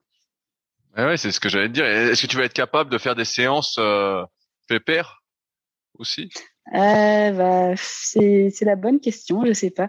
Alors ce qui est sûr, c'est qu'autour de moi, on me dit non, mais c'est sûr, t'arrêteras jamais de faire du sport. Je pense qu'ils ont raison parce que je crois que j'en ai besoin. Alors après, à quel niveau? Est-ce que je vais continuer à faire des compétitions nationales ou pas? Ça, je sais pas. On, verra bien. Ouais, ouais, je, trouve, je suis toujours curieux quand j'entends ça. Je dis mais euh, comment on peut décider d'avance? Parce que c'est plus une envie euh, sur le moment euh, qu'on a envie ou pas. Et surtout quand toi tu es habitué en tant que sportif de haut niveau à toujours t'entraîner à fond, à faire des séances difficiles. donc là, se dire je monte comme ça. Je sais pas. Ouais, ouais, ben là, après, euh, souvent, on a des objectifs et puis après, on se redonne d'autres objectifs, etc. Si ça se trouve, en 2024, j'aurais envie de me donner un objectif en 2025. Hein, je sais pas encore ce qu'il y aura, mais donc euh, je dis ça, mais en fait, il y a rien de figé vraiment. Oui, ouais, bah, je, je, me doute, mais euh, j'étais curieux de, de voir comment tu appréhendais, comment tu voyais l'avenir en fait te concernant. Bah, bah, habituellement, moi, j'essaie de voir les années les unes après les autres.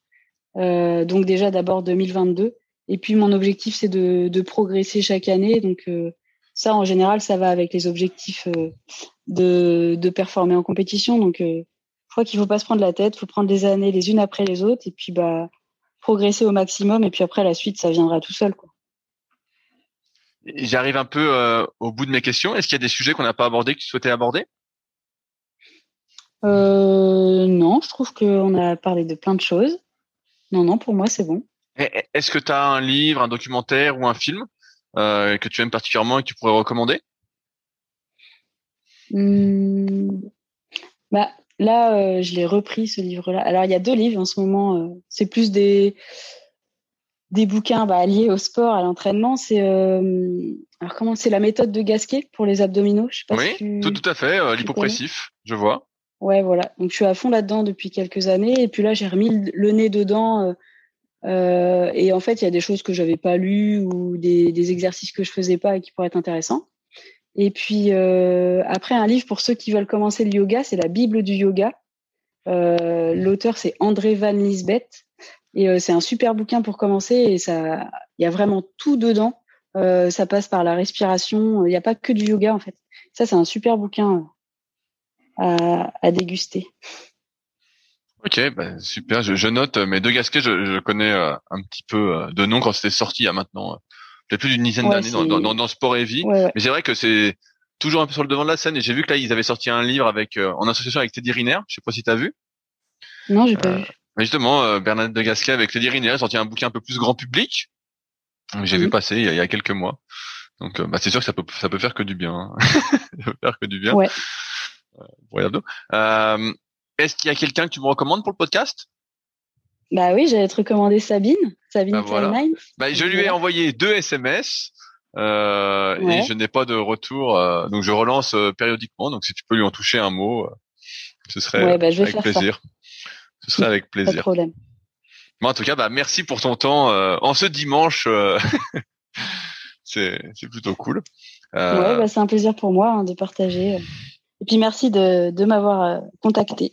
Oui, bah, ça fait un moment que tu étais sur ma liste. J'aimais bien ce, ce parcours, euh, ce double parcours et, euh, et en même temps, euh, comme je te disais, pour moi, t'as pas un gabarit pour la course en ligne et finalement, tu t'en sors quand même vachement bien. Donc, euh, j'ai hâte de voir jusqu'où ça va aller parce qu'effectivement, comme tu es jeune dans le sport, je te posais la question de, de la suite. En fait, euh, même si tu as 32 ou 33 ans, c'est que le début. Donc, en fait, tu as encore de la marge euh, de progrès. Donc. Donc bon, euh, c'est pas c'est pas comme si tu avais déjà 20, 20, ans de course en ligne euh, où là je te, où là j'imaginerais, je me dirais bon, à moins de s'appeler Maxime Beaumont, euh, ça va peut-être être compliqué, mais euh, en tout cas, on, verra ce que ça donne et je vais suivre ça de près et j'attends euh, donc les, les, mises à jour sur le site pour continuer à suivre les aventures sur clairebren.fr. Ouais, pas de problème, tu mets la pression, hein, il faut que je le fasse. et bah ça, et bah ça roule. Merci encore de ton temps et salut à tous. Merci beaucoup. Si vous êtes encore là, c'est que l'épisode vous a plu. Dans ce cas, je vous invite grandement à m'aider à faire grandir ce podcast en mettant une note de 5 étoiles et un commentaire d'encouragement sur l'application de podcast où vous l'écoutez et plus particulièrement sur l'application podcast d'Apple. Cela m'aidera d'autant plus à accueillir les meilleurs kayakistes français grâce à la crédibilité que vous me donnerez. Enfin, vous pouvez retrouver la retranscription écrite de cet échange sur www.secretdukayak.org. En attendant, laissez glisser et à la semaine prochaine.